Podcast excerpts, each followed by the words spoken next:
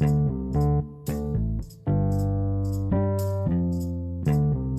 ざいます。はい、やっていきましょうか。やっていきましょう。じゃあ、あの、まあ、今回、あの、えっと、前回もちょっと、あの、レコーディングできなかったんで、スペースで参加した人もいると思うんですけど、伊賀原さんに、あの、なんで忍者、クリプト忍者やってるとか、そういうのをちょっとやるセッションっていうのは、2週間目ぐらいかな、やらせてもらったんですけど、まあ、なんか僕も姉を機に、あの、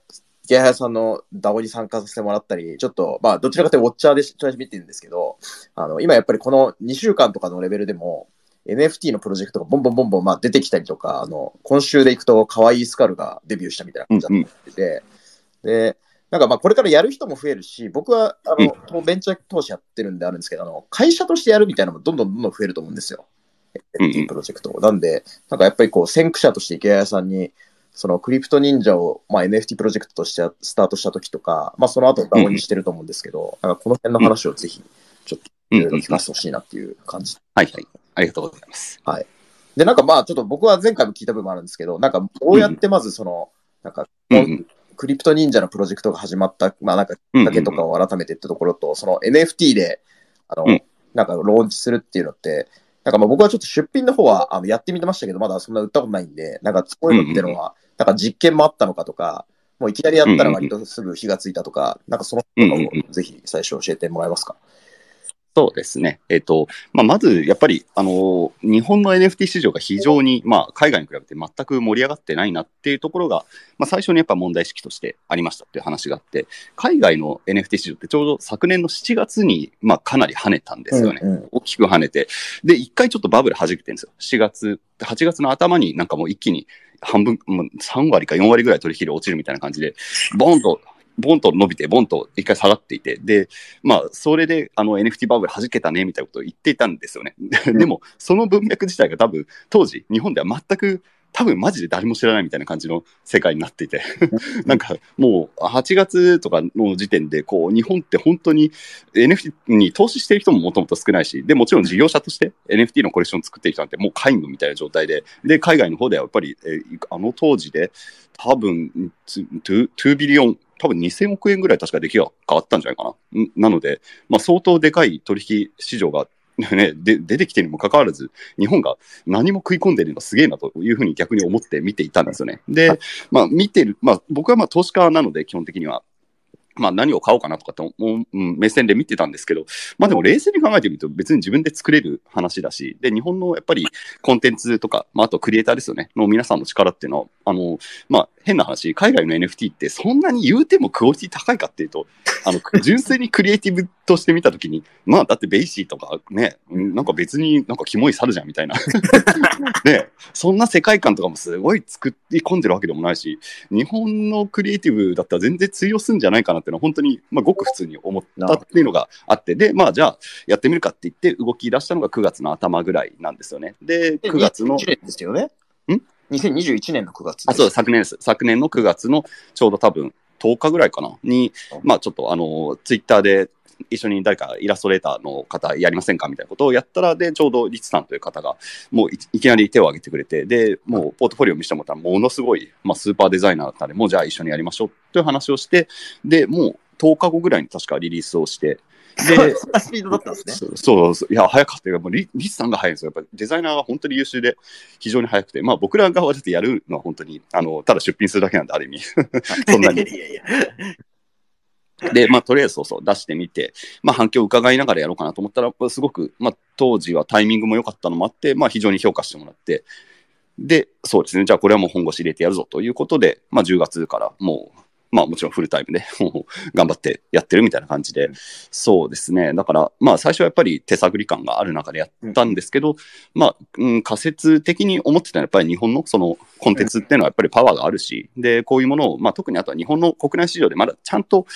ちゃんと9月時点で、なんだろうね、本気で NFT を作ってる人ってまだやっぱりあんまりいなかったんですよね。まあみんな、まあうちも手探りだったんですけど、まあでも言うても僕も、まあビジネスマンなんで、ちゃんと作り込むっていうところをやっていて、まあしっかりこうフルタイムで NFT のコレクション運営してる人自体が9月、10月とかほとんど国内市場いなかったんですよね。で、まあ、それもあって、うちはもちろん本気でやっていて、デザイナーも本当に超優秀な人がいてっていう状況だったんで、うん、まあ、うちのコレクションはだからそういう意味ではすごい、まあ、品質は高く見えたのかなというところで、まあ、だいぶ、うん、初動はすごくよく取れたなっていうのが振り返りになります、そういう意味では、チームで言うと、池早さんとそのリスさんっていうデザイナーの、まあ、2人チームみたいな感じですか？なんか他にもいる、うん今、そう、スタート時点だと、その2人で、まあ、デザイナーとプロデューサーって感じですかね。で、僕がプロデューサーで、まあ、彼がデザイナーって感じで。で、今、あの、もう一人、えっ、ー、と、まあ、これはクリプト忍者結構大事にしたいなと思っているもので、ファンアート。で、あの、クリエイターの方々が、まあ、まさにこういう木下さんのアイコンもファンアートになってるんですけど、そうやって、あの、いろんなクリエイターがクリプト忍者を描いてほしいなっていう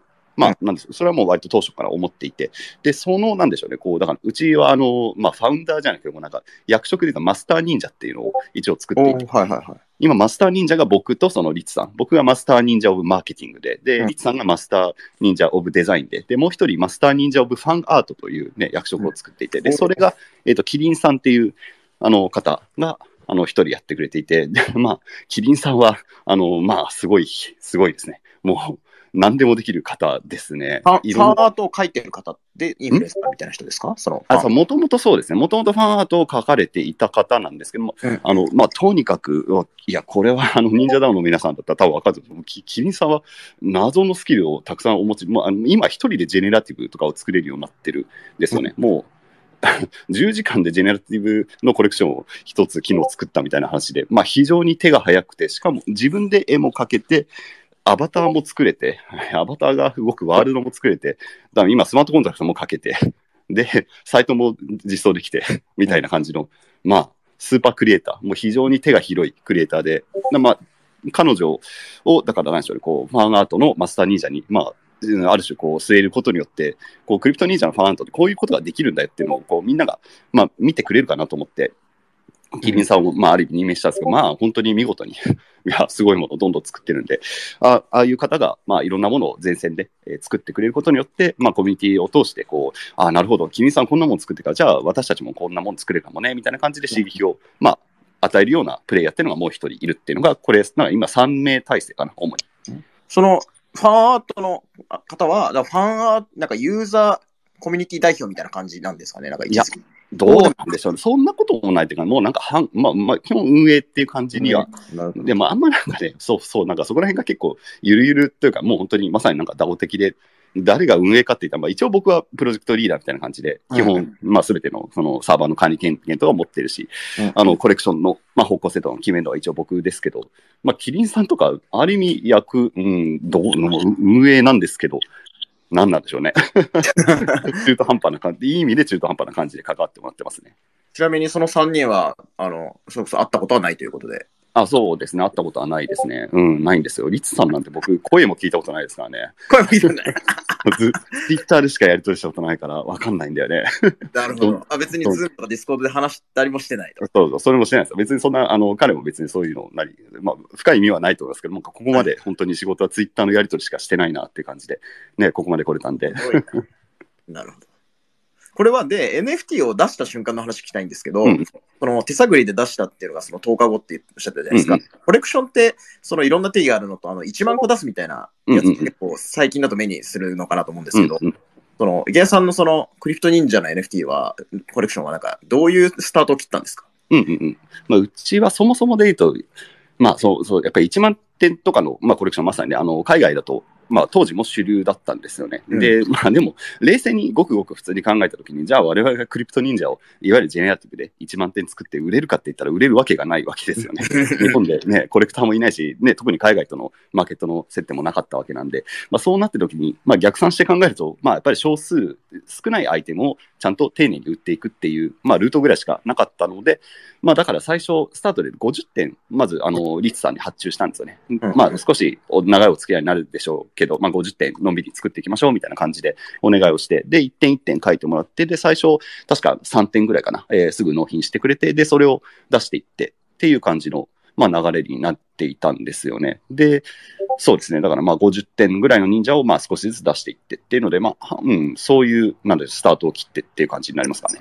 なるほど。で、この3点は割ともう早々にこうう、うん、うん。これ例えば、あの、いくら対象つけたとか、そういうのって？ああ、いくらだっけな？あの、いや、でもこれもね、うちちょっと面白いやり方をしていて、あの、値段はつけてないで出してるんですよね、多くの忍者は。オークション。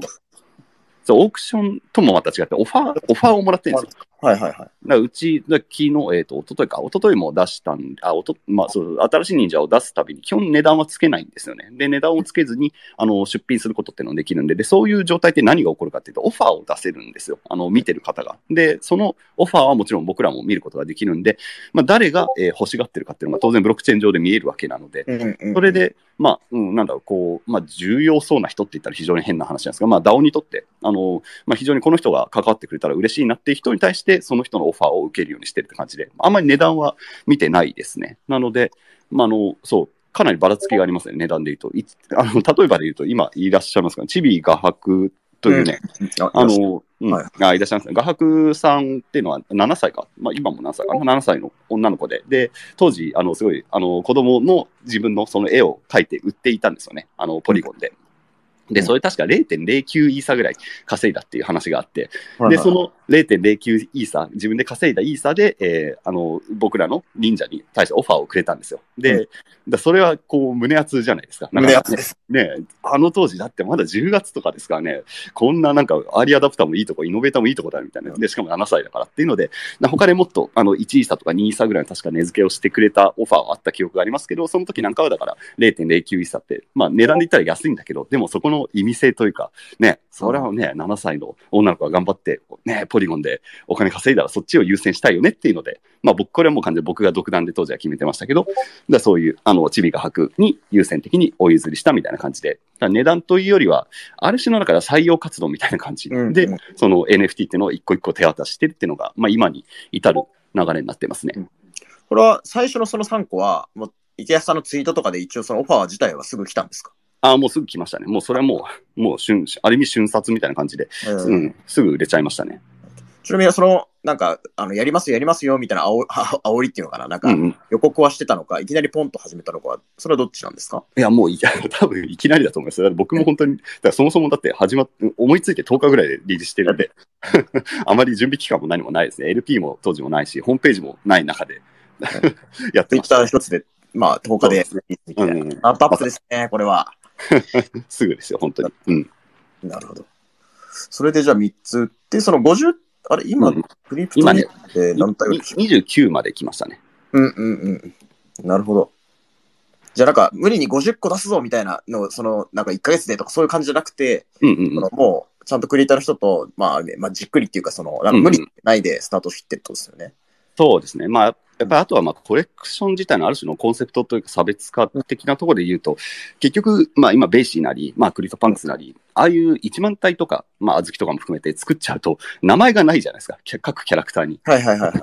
ない、ないんですよ。僕も今ね、 CryptoPunks も BAYC も持ってるけど、なんか5429とか、なんか2280とか、いやなんかそういうことじゃねえよなみたいな感じがちょっと僕は割と違和感があって、やっぱりキャラクターであるべきだと思っているんですよね。で、でうちの忍者はもちろん一体一体結構丁寧に作っているので、まあ、あの、1ヶ月で今 2, 2点ぐらいしか基本出さないんですよね。で、それはどういうペースで逆算してるかっていうと、やっぱりキャラクターにちゃんと、なんだろうな、皆さんがある種の愛着を持ってくれるような期間っていうのが、まあ、少なくともやっぱりあの2週間ぐらいは必要で、だって少年ジャンプですら、そんな毎週新キャラとか出ないじゃないですか。ね。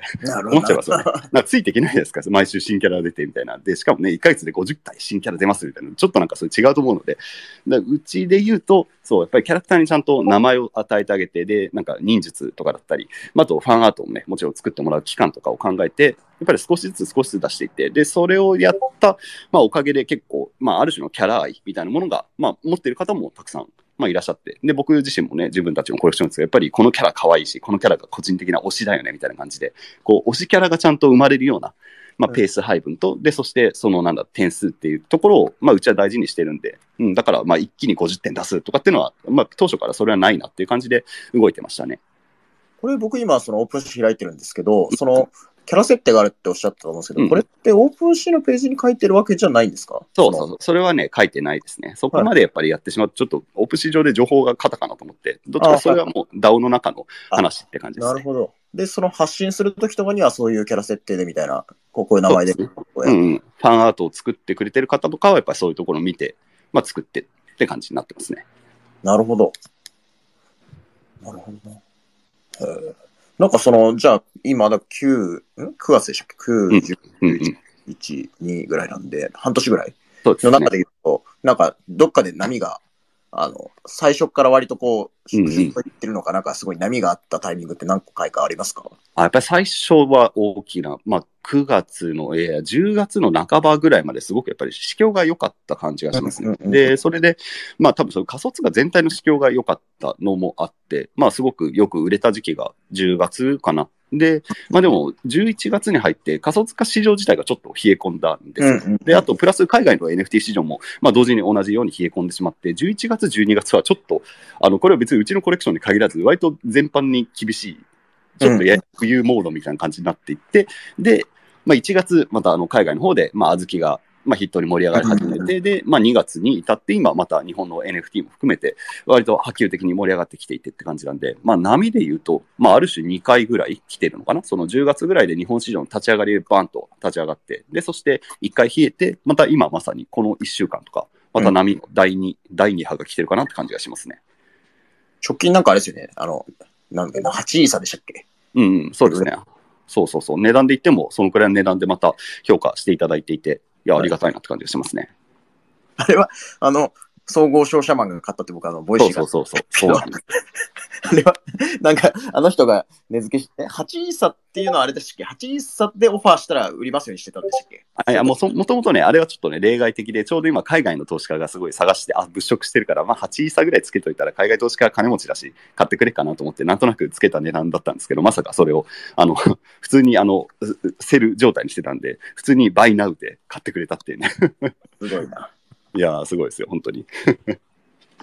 なるほどな。今、あと、なんだっけ、あの、それ海外の人も買ってるやつありますよね。僕はあのあの、まあね、3点ぐらい海外ホルダーが持ってますね。うんなんかエヴァンタン？っていう。ああ、そうね、バンタンさんと、あとは誰だっけ？あの、まあ、特に有名な方で言うと、後座さんで、あえ、後座で言ったのかな？後座さんっていうね、えうん。方がいらっしゃって、彼は割とアジアのあの NFT コミュニティを作ってる、結構、あの、割とインフルエンサーの方で、すごい本当にね、あの、当初から親身に相談にも乗ってくれて、もう細かいアドバイスとかもたくさんくれるんですよね。ちょっと実はこのサーバーのボットの調子悪いから、ボット直した方がいいよとかも含めて、すごいもうね、めっちゃ丁寧にいろんなあの気な気がついたことをすぐ教えてくれて、で、彼自体も本当にもうコミュニティに対して貢献してくれるインフルエンサーが何気に海外の方で持ってくれて、いや、みんな後田さん大好きだと思いますね。えー、あ、それは Discord のイングリッシュのページとかにいらっしゃるんですか？あないや、なんか、うん、 Discord じゃ DAO の中ではあんまり顔出さないんですけど、割とね、あ僕の 僕によくダイレクトメッセージをくれますね。えー、この辺は、あの、それこそなんか、この今の、僕、エヴァンタンさん開いてるんですけど、この人は CryptoPunks とかをで繋がったか、いや、これはね、そうか、後座さん、後座さんですね。もともとね、はいまた後座さんを紹介してくれた方のデコンストラクターっていう方がいらっしゃって、で、そのデコンストラクターさんが後座さんを紹介してくれて、後座さんも、あの、そのね、エヴァンタンさんとかと繋がっていて、で、紹介してくれて、確か中国系とかおっしゃってたかな、まあ、インドネシアとか中国とかなんかアジアの方ですね、やっぱり。アジアの NFT コレクターとすごい、後座さん自体がすごいつながりがあるんで、まあ、本当、呪術つなぎで、もともと海外のそのコレクターの方がまたね、後座さんを紹介して、で、そのからまたつながってみたいな感じなんで、いや、ありがたいなって感じがしますね。うん。なるほど。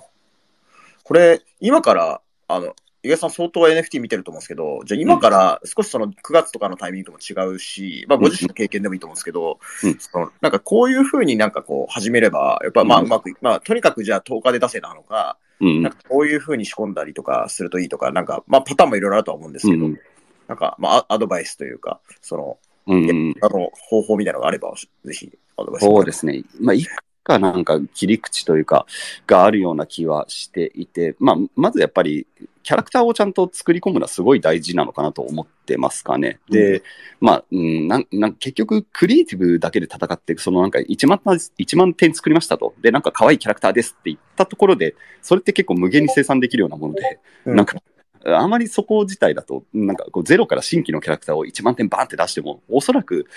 市場は多分反応しにくくなってきてる感じがあるんですよね。で、そうなった時にやっぱり、もともと IP として強いキャラクターが、じゃあ、ジェネラティブを始めますみたいな。まあ、例えば、ピカチュウのジェネラティブで1万点を、まあ、ポケモンが公式でやりますって言ったら、それはまあ、売れるしっていう話で、うんでもそれはやっぱりピカチュウってキャラクターが当然ねそ、そもそもそういう認知のあるキャラクターがいるから成立するって話で、だだから多分これから、いわゆるジェネラティブの市場は僕は結構 I- IP 勝負になってくる。そのキャラクターの強さっていうところが、まあ、問われてくるのかなと思っているので、まあ、これから作るんだったら、やっぱりその、ちゃんとそもそもキャラクターとして成立しているものをジェネラティブにして売るっていう多分順番になってくるので、まずは、まあ、うちがそうやってるようにって話になってポジショントークが入りますけど、うちは一点一点まずキャラクターをちゃんと作っていって、作品世界を作っていって、で、それが成立した後に、まあ、1万点ぐらいのジェネラティブを作っていくぐらいの、まあ、順番でやっていくのがまず一つのルートなのかなという感じはするのと。であとは、ジェネラティブって、あの、うんなんか、あた、なんか、買った後になんか何かがわかるみたいな。そうです。買った後、まあ、それはなんでしょう、ジェネラティブも、まあ、一つのなんかおまけ要素的な、ジェネラティブっていうのは、いわゆるなんかコンピューターで合成した、ああの、そうそうそう、なので、まあ、1万点ぐらいある中でレアがあったりとか、まあ、うんあの普通のコモン、あの、ごく普通のものがあったりっていう感じで、うん。なんか、そう、コンピューターで、要するに合成して1万個作ったっていうものが、いわゆるジェネラティブですね。はいはいはい。で、1万個のやつとかは別に、あの、また引き続き、まあ、盛り上がるものも、これからも出る中で、キャラクター設定とかを、まあ、やっていれば、うまくいくものもあるだろうってことなんですかね。そうですね、まあ、なんだろう、うん、今のやっぱりジェネラティブの市場ね、僕もずっとオープンシーのランキングとか見てますけど、まあ、基本なんかこう入れ替わり、立ち替わり、もうどんどんどんどん飽きられていってっていう話になっていて、やっぱ強いブランドになってるものはそんなに言うても多くないんですよね。小豆とかですら、まあまだやっぱりよくわかんなくて、2ヶ月後、3ヶ月後とか小豆ってあったねみたいな感じに、まだ思われてもおかしくないぐらいの、うんうんで、まあ、かつてはやっぱりそういうものもたくさんね、9月、7月、8月、9月ぐらいでやっぱりあったんですよねっていう中で、やっぱり皆さん消えてるんですよね、結構。なので、うんうんうん、だ1万点バンと作りましたで、一瞬出来高すごい膨れ上がりました。でも、2ヶ月後誰も覚えてません。で、価格もどんどん落ちて取引もされてません。じゃあ、多分あんまり意味がないので、うんもう少し、なんでしょうね、こう、強いブランドを作るっていう観点で、まずスタートする。で、うんまあ、その、なんだ、その、うん、ちゃんと戦略を持ってやって、まあ、最初1万点作るとかだったらいいんですけど、うん、なんかね、やっぱり今の市場を見ると本当に、まあ、作って割と終わりになってしまっているものもすごく多いので、まあ、そうならないように、まあ、どういうふうに作り込んでいくかってことをやっぱりよく考えて練っていかないかないとなかなかやっぱりうまく永続的なプロジェクトにはなりにくいなって感じが本当にまあしちゃってますね。うん、エゲさんは、その、クリプト忍者の時は、キャラ設定は最初からなんか作るってやってたのか、それやった後に少しずつ付加してああ、やった後ですね。やった後なんですね。やったんです。あの、やっぱりファン、まあ、もともとあったのは、やっぱファンアートをもっと、あの、盛り上げたいっていうのがあって、結局今、日本だとそのコミケとかね、あの、すごい人気ですけど、あれ結構グレーゾーンで著作権的に皆さんこうビクビクしながらね、あの、作品を作って売ってるって話があったので、まあ、クリプト忍者はもう自由に二次創作をしていいし、で、それを NFT にして販売していいですよっていう、まずそういう立て付けがあった中で、ファンアートをまあ作ってくれてるクリエイターの方から結構要望が、そう、その、もうちょっと設定が欲しいですと。名前が欲しいですとか、どういうにあの忍術のなんか描写が欲しいですって感じで、いろんな要望があったので、そこから、ああ、確かにじゃあキャラクターの設定っていうのをしっかりこう作っていかないとねっていうので始まってるんで、まずは後付けですね。なるほどですね。はい。これあの、今日のテーマ NFT と DAO なんですけど、うん。この DAO っていうか Discord は、うんうんあの、割ともう最初のローンチの時にパッと作った。うんうんそうですね。これも本当に、そうで、9月20日ぐらいから確かありません。ローンチと同タイミングで Discord も作ってますね。で、1万人以上ぐらいいるんですよ。今1万6千人になってます。6000人。すごいな。あ、1万6000書いてますね。うん これは、どのぐらい、もう割とさ最初、初月でどのぐらいだったか覚えてますか？初月、いや、1000人もいなかったんじゃないかな。で、いや、なんかこれはね、そう、でも最初は、あの、DAO っぽくはなかったというか、DAO っていう概念自体が結構、多分ね、僕らが作った後に盛り上がり始めたんですよね。うんうんう9ん。月ぐらいにあんまり DAO DAO ってみんな言ってなかったんですよ。はい。で、その、だから僕らが立ち上がった時のクリプト忍者のその Discord は確か、あ、でも一応忍者 DAO って名前だったかな。名前はなんかね、忍者 DAO って僕もあの DAO って言葉があるのは知ってたんで、まあこれは DAO でやろうと思ったんですけど、多分その、僕も言ってるだけで DAO ってなんだかよくわかってない 感じで忍者 DAO ってしていて、で、それもあって、あの、すごいコミュニティの方向性としても、まあなんかよくわかんない状態だったんですよね、しばらくは。なので、最初の1、2ヶ月とかは、まあ、僕もよく覚えてないです。あんまり多分ちゃんと使われてなかったし、僕もそんな使ってなかったような気がするぐらいなんですけど、まあ、11月ぐらいからかな、まあ、ちょっと NFT のあの全体市況自体が冷え込んできたと同時に確かね、結構その時に割と DAO っていうものが、まあ、11月、12月ぐらいから割と議論されるようになってきた記憶があって、で、その時に、まあ、NFT の市場もちょっとのんびりしてるし、まあ、もうちょっとじゃあコミュニティをしっかり DAO 化していくのを考えようかなっていうのが確か11月、12月。で、そこから、まあ、真面目にというか、あの、コミュニティをちゃんと運営ししだして、まあ、人もちゃんと集めていって、まあ、今に至るみたいな感じになってますかね。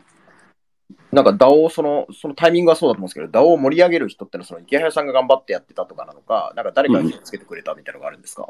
まあ、基本はまあ僕がまず、まあ、当然集客というか人を集めるのは僕なのでうん。やりつつ、でもやっぱりあの本当にここにもたくさん実はいらっしゃるんですけどもう皆さんが勝手に本当にいい意味で関わってくれて盛り上げてくれてっていうところで、うん、あの本当皆さんなんか、まあ、僕がいなかったらもちろん始まってはないですけどでも皆さんがいなかったら当然ここまでになってないのでいや本当ありがたいなって感じですね。なんか僕もこの前のスペースをやった時に、あの、はい、ヒデ、ヒデプラスさんとかに、うんうんうん、クラスターでイベントやるんで、なんか、サポートされませんかっていうふうにああそうかそうかありがとうございます。あ、いやいや、全然全然。その、いや、そういうのが、なんか自然と、こううん、連絡をいただいて、みたいな形で、その、ある意味自走してるじゃないですか。うんうんこういうのはなんか、ななんか何を、なんて言うんだろう、こう一つ一つの部屋とか、こういうのはどうやって立ち上がってったっていう感じ、ものによるかもしれないけど。いや、そう、部屋に関して言うと、基本的にはなんか花、うん、その、あの、 Discord 上のその、まあ、雑談ラウンジみたいな場所が、まあ、まずあって、で、そこで、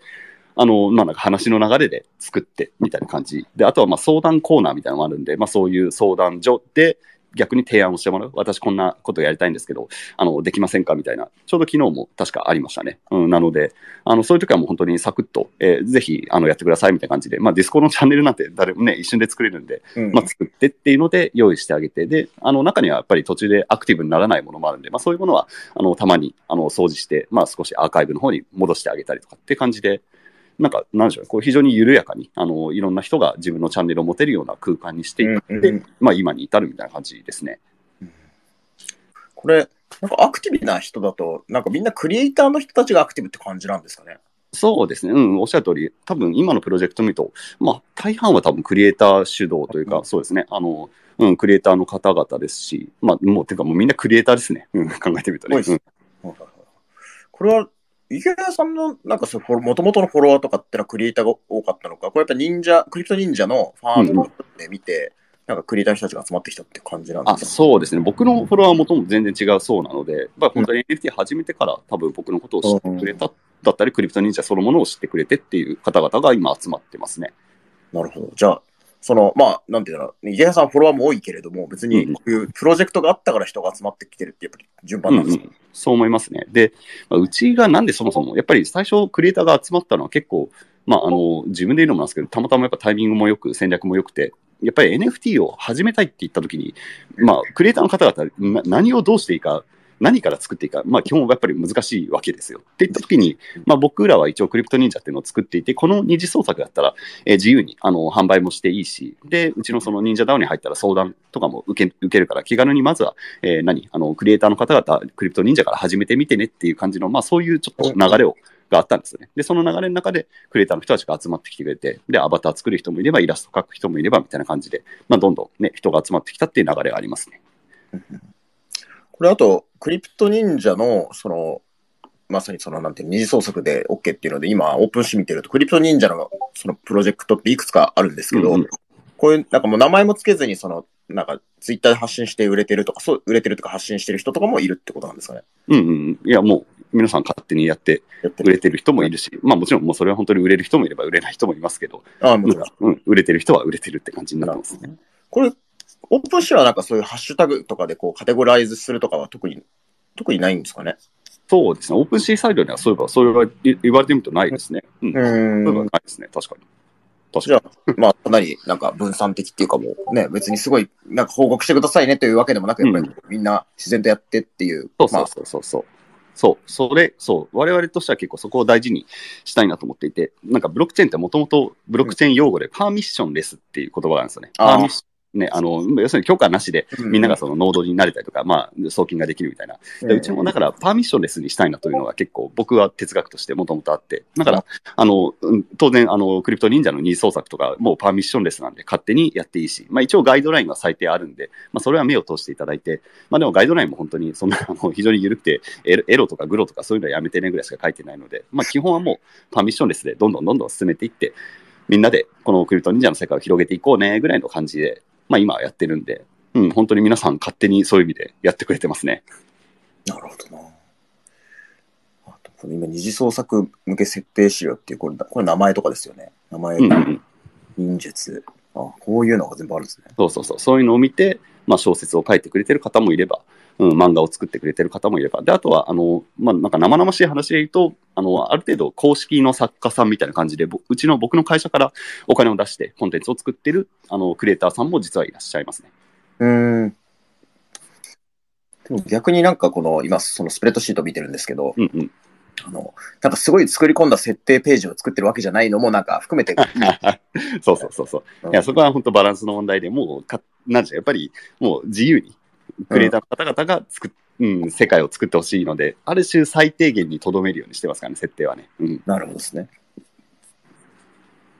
これの後、あれでしたっけ、その、え使い、二次創作ガイドっていうのはこれ、 Discord 内にあるんですか？あ Discord 内にファンアートガイドラインみたいなのが確かありますね。まあ、でもそんな難しい、本当に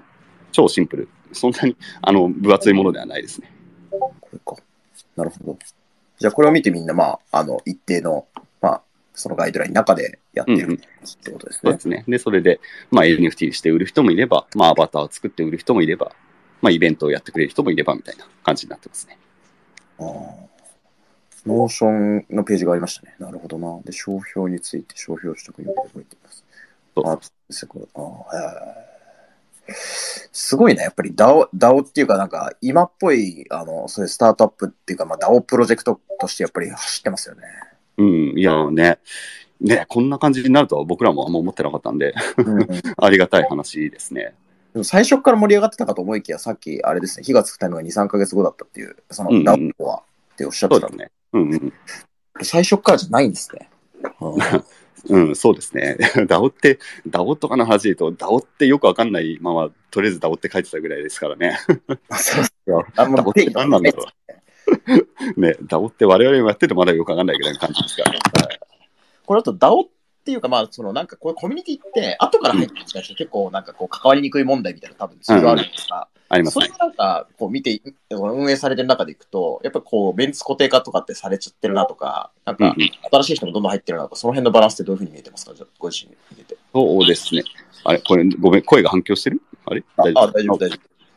そうですね。いや、でも、どうなんでしょうね。まあ、確かにね、そこはまあ難しさがあるなとは思いつつも、まあ、でもやっぱりまだ今、その DAO なり NFT みたいなものに対して、新規で入ってこようとする人たちの熱量がかなりあるんで、ん割とみんなそういうね、なんかある程度そのメンツ固定化のハードルみたいなのを超えて、私はこれやりたいですっていうふうに、まあ、手を挙げてくれるような、なんでしょうね、もう今やっぱそれ市場環境の問題で、なんかそれも超えて、うん、皆さん関わってきてる感じがするんで、まあ、今現状コミュニティのそんな問題だとは捉えてはないですがね、割と皆さん本当にハードルを超えて、こんなことやりたいから、これを、まあ、この忍者ダオでできませんかみたいな感じで提案を、まあ、今してきてくれて、ちょっと面白い話で言うと、あの、今 Web3 芸能部だっけなっていう新しいチャンネルが1週間ぐらい前に立ち上がっていて、それなどういういきさつかっていうと、若者3人ぐらいのかな？なんかこれから起業しようとしてるっていう若者がいらっしゃって、で、まあ彼らはその、あの、なんでしょう、まあ、メタバース上で確かイベントとか、オーディション、オーディションイベントとかをやりたいみたいな感じ。で、そういう、なんかまあ、ベンチャーをやろうとしてると。で、それで、まあ、いろんなことを考えたんだけど、あの、忍者 DAO の中で、えー、そういう、まあ、ある種のインキュベーションみたいな感じで、ここで、あの、Web3 芸能部っていうのを作って、忍者 DAO にとってもプラスになるような形で、ちょっと、その、自分たちのそのイベント的な会、イベント会社なんでしょうかね。まあ、そういう事業企画っていうのを、まあ、ちょっとトライさせてくれないかみたいな感じの提案があって、で、それで、あの、Web3 芸能部ができてっていう感じの流れがあったり。なので、なんでしょうね、こう、まあ、彼なんか本当にまさに熱量があって、で、熱量がある人たちがこの忍者 DAO を使って、まあ、自分たちがやりたいことを、まあ、実現していって、で、その、まあ、結果として、とはその過程として、まあ、僕らの DAO 自体も盛り上がっていってっていう、まあ、流れが、まあ、なんかできてるんで、うん、なんかこう、今本当バランスはいいですね。そう、なんかコミュニティが停滞することもなく、熱量がある人たちが手を挙げて動いてくれていて、まあ、しばらくはでもこういうフェーズが続くんで、うん、なんか今は安心して見てますね。うんうん。あと、イケハヤさん、あの、なんかサブ DAO って言葉あるじゃないですか、なんか最近うんニュースうんうん。サブ DAO ってその、僕ちょっとあんまりあの中に入って見たことないんですけど、こうんうんれはなんかその、じゃあ忍者 DAO があった時に、じゃあなんかそのうんうん企業プロジェクトなんかクラスターのコンテンツ作るプロジェクトだけをまた切り出して DAO を作るみたいな概念でまずいいいんですか？いやうん、そうまだ言葉もね、定義は明確じゃないですけど、まあ多分まさにそういうことなんでしょうね。DAO の中からまた違うプロジェクトがまた生まれて DAO 化していく。で、まああるいは株株式会社がまた生まれていくみたいな感じで、そういう母体みたいな感じでね、どんどん広がっていくイメージは確かにありますね。なるほどね。じゃあサブダオもこれからなんか出てくる可能性も、そうそうそうそう、あると思います。というか、ちょうどそれも、なんか昨日そういう話でまた新しいチャンネルを作ってますね。おーあ、もうあるディスコードなんか今、そう、昨日またこれも提案というか、あの参加者の方が、えー、確かボクセルアートか、えーボクセルアートを、なんでしょうね、こう、うん、どうするかわかんないですけど、ボクセルアートをテーマにした DAO っていうのを作るような、まあ、ことを考えていて、で、それがなんかこう実験的にできないかっていうので、まあ、じゃあ、忍者 DAO の方で、まあ、チャンネルをまず持ってみようっていうので、ボクセル部だっけな、っていうのが確かできてますね。うんうんうんなるほどな。で、あの、あ、今なんかボクセルが出たんで、うん、なん。かこう、2022年に、うんなんか、NFT で流行る形態とか形式みたいなものが、なんか、うん、うん、あの、ちょっと僕話してたんですよ、起業家の人と。うん、うん、うん。で、ボクセルってまあ別にあの、全く売れてないわけじゃないんですけど、なんかそんなに流行ってない気がしてるんですけど、うんこれ一つカテゴリーとして、なんか、あるかもなと思ったんですけど、うん。うん。なんか池谷さんの中で、その、いわゆるこう、どういう、た、多分僕、なんか動画とかよりやっぱりまだこの1年とかってイラスト画像とかが中心だと思ってて、うんその中でこういうカテゴリーだったら、割となんか流行るかもとかってなんか思いつきます？ボクセルですか？あ、ボクセルも僕はあると思うんですけど、ああ、なるほど。あの、なんかカテゴリーというか、こういう、まあ、ななんか Azuki はジャパニーズアニメーションテイストのなんか、うん、うん。やつだったと思うんですけど、そういうなんかこう、こういうのは、まあ、まだあるんじゃない？みたいなとか。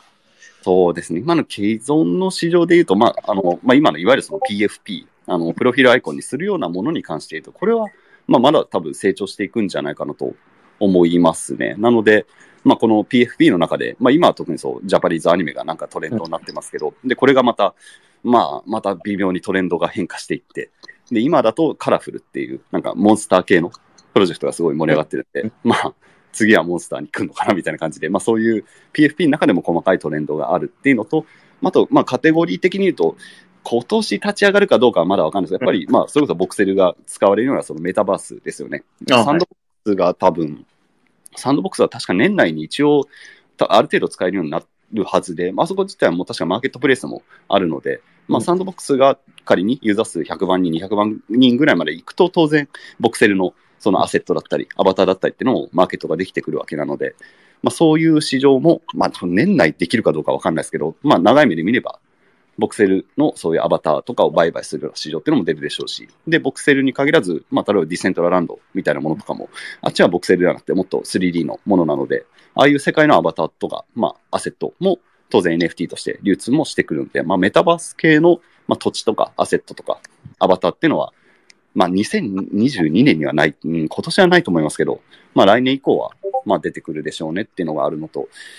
あとは何でしょうね。まあ、あともちろんゲームは、まあ、当然大きな産業なんで、ゲーム系の NFT。でもまあ、ゲーム系はでもなんか新しいというか、もうゲーム なので、まあ、ゲームだろうなって感じだったり。ゲームで、どうなんですかねゲームで使えるアバ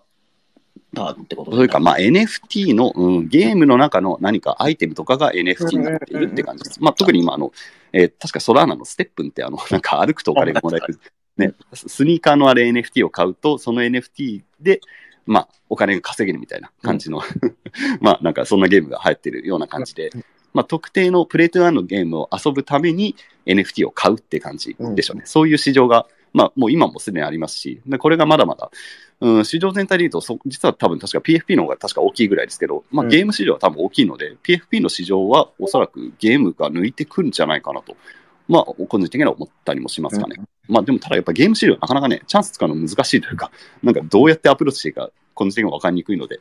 まあ、うん、ちょいちょい一丁噛みしながら、うん、いろいろやろうとは思ってますけど、難しい、攻めるのは難しいなって感じがしますかね。なるほどな。NFT クリエイターサイドに立った時には、なんか何をやっぱりこう、どこで、なんか、可愛いスカルさんとか、今回あの、うんうん。アーティファクトの人にこう取り上げられましたけど、うんどういうことをチャレンジするまあ今のボックス、まあ出てきた、なんかまあボクセルとかも、うんうんとうんかあの含めてとかだと、まあモンスター系とか出てきましたけど、何でチャレンジするといいんですかね？クリエイター目線でいくと。そうですね。やっぱりでも、なんか市場自体が本当に、まあ、日々、うん、なんか移り変わっていくし、急速に新しい市場が立ち上がってくる ような世界なんで、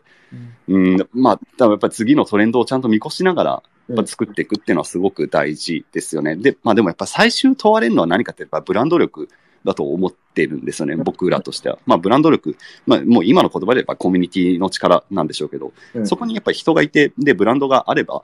まあその、なんかトレンドに対応するのはそんな難しくないんですよね。うんで、もうさっと何か作れる。で、それがちゃんと売れるっていうような状況が作れるはずなので、まあしっかりこう、うん、なんかブ,、まあ、ブランディングっていうとちょっとなんか、まだやや言葉は違うんですけど、まあコミュニティをちゃんと作っていって、自分たちのその、えー自分が、まあクリエイターさんだったらクリエイターさんが生み出しているものっていうのがちゃんと愛されていって、で、うんそういう、まあ強い、うん、根強いちゃんとファンっていうのを作っていくっていう、これが、まあなんか綺麗事みたいですけど、結局これが一番重要で、表面のトレンドをかけるのはそんなに難しくない。うんうん。で、うん、でも難しいのはやっぱりコミュニティをちゃんと育っていって、ちゃんと、まあ、キャラクターがいるんだったらキャラクターを愛してもらって、うん。っていうところの方が、まあ、圧倒的に難しいので、うん、そのために日々の努力を積み重ねていくっていう感じでうちはやってますね。なるほどね。でもこの、あれですね、戻っちゃうんですけど、そのスタート時のその、うん。クリエイターの人とデザイナーか、デザイナー、クリエイターの人と、池谷さん、プロデューサーと、こうまあ、この NFT アートプロジェクトを始めてるっていう感じでいくと、なんかき、まあ、で、DAO 化してるんで、そこにまたクリエイター人とかが集まってきてるんで、うんうん。なんか一つの企業の形態としての、きまあ、講義の企業って意味でいくと、うんうん。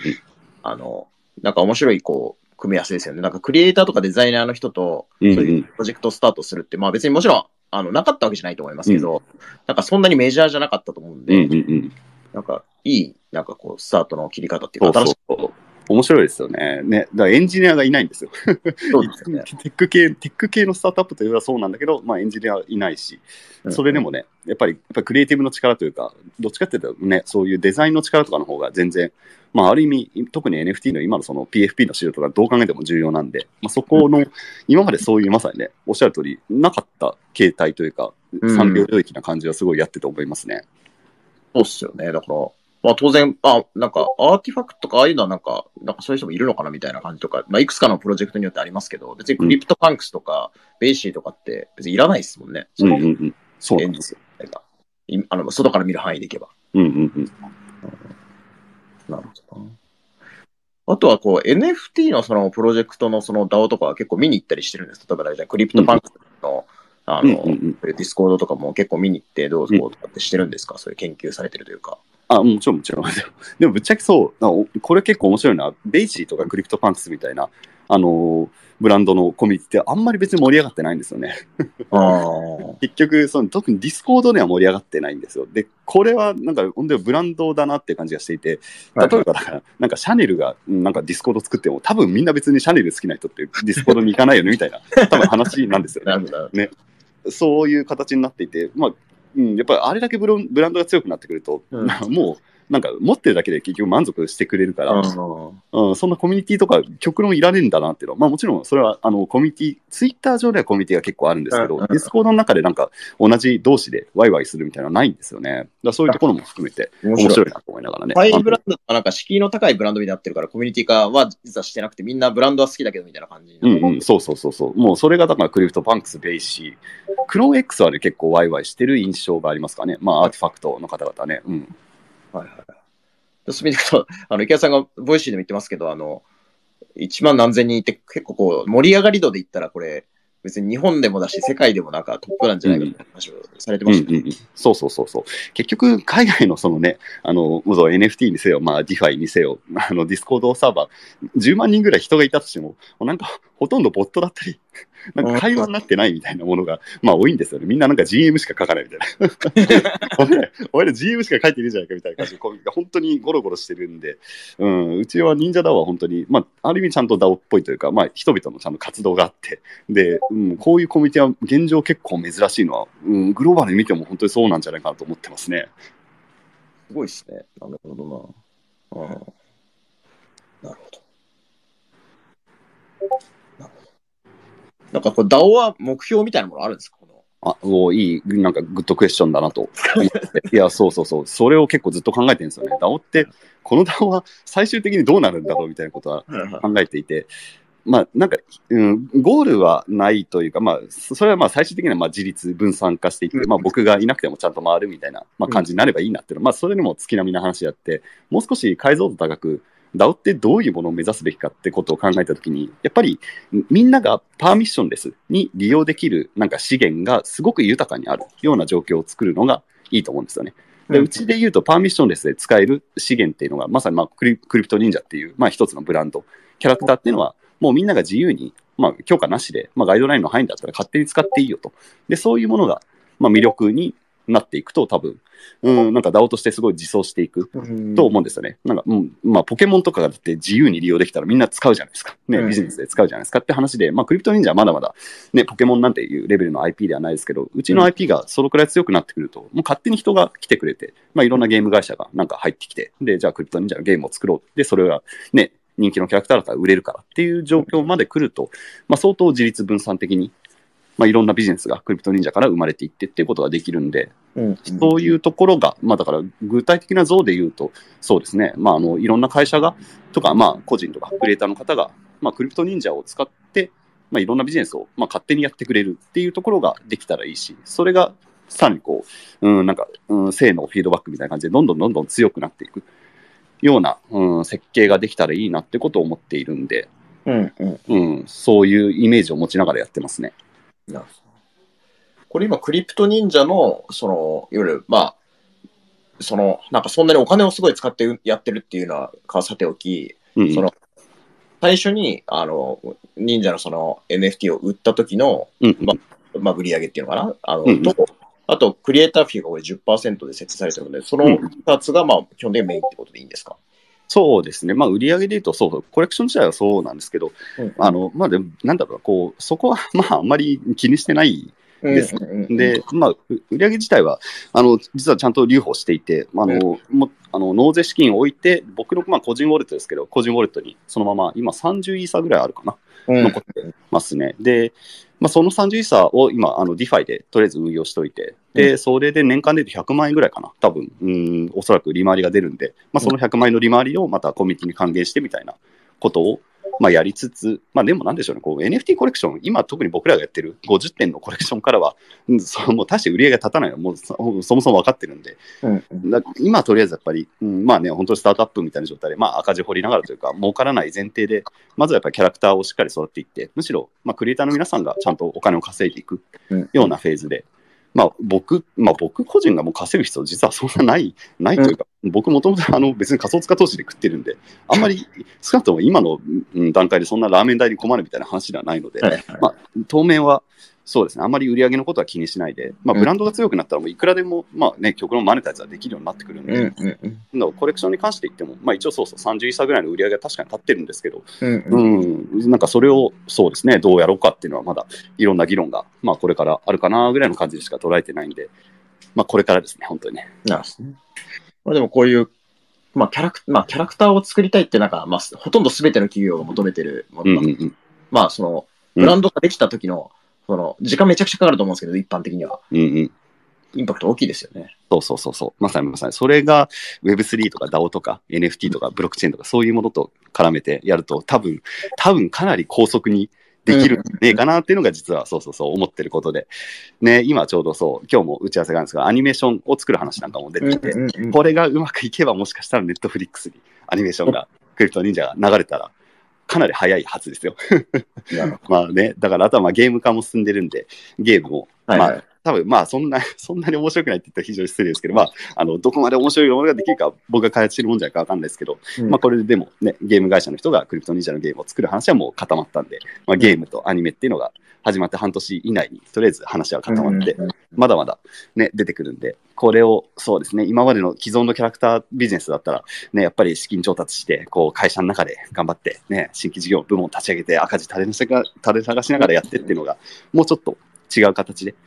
できるんじゃないかなっていうところが、うん、できたら面白いなと思ってやってますよ、まさに。